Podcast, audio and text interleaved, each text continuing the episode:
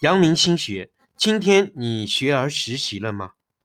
《论语》开篇：“学而时习之，不亦说乎？”不是效法学习，不是要常复习。如此重要的一句话，连大儒朱熹都解不透。阳明先生怎么说？学在学什么？《传习录》原文：“子能问：学而时习之，不亦说乎？先儒以学为孝先觉之所为，如何？”先生曰。学是学去人欲，存天理。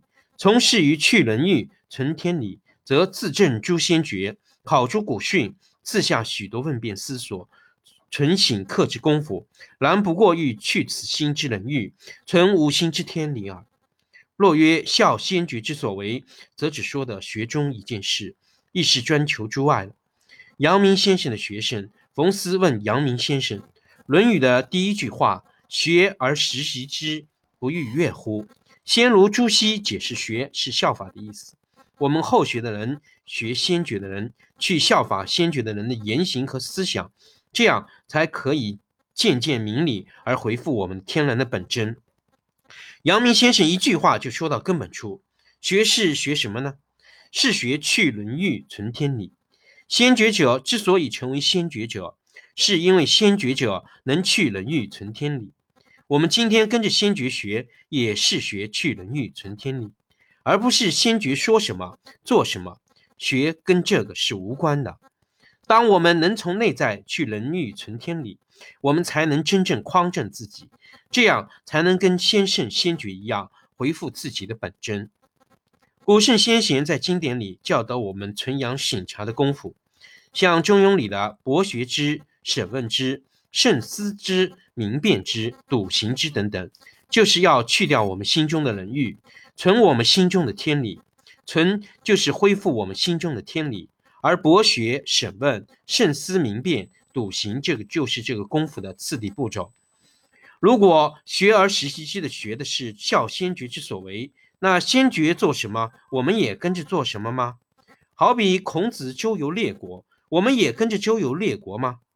不是说不能效先觉之所为，而是指效法先觉的言行这一件事，就会偏离了主轴，丢掉最重要的东西。这样的说法会引导我们往外求，而不是往内求。我们要学的是去人欲，存天理。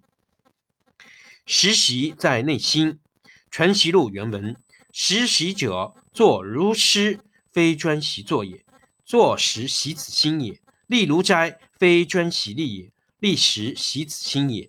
乐是礼义之乐，是我心之乐。人心本自乐礼义，如木本乐色，而本乐深，唯为人欲所必所累。今人欲日去，则礼义曰恰夹，安得不悦？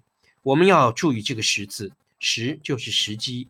时机虽不同，可不变的是我们能否在各种境况中去人欲而存天理。譬如《论语》里的“坐如师”。不是说学怎么做，阳明先生说，习做的时候是要习怎么看清内心的真相，跟内心天然的涌动和平共处。立如斋也不是说学怎么站，而是站的时候内心能不能明净无为。朱熹在《论语集注》里为实习批注时，他说：“实习就是时时刻刻都在学习，做的时候学习怎么做，立的时候学怎么做。”朱熹实习的重点变成了学做跟学站立，这是不对的。阳明先生说，实习是讲内心的事情，而不是讲外在的行仪该是怎么样。这就是孟子所说的“一习与极意”的区别。内心去人欲，存天理，是极意所生的，不是一习而得，不是外面做得来，不是外面做的很像得来的。三自然隽有的喜悦，《传习录》原文。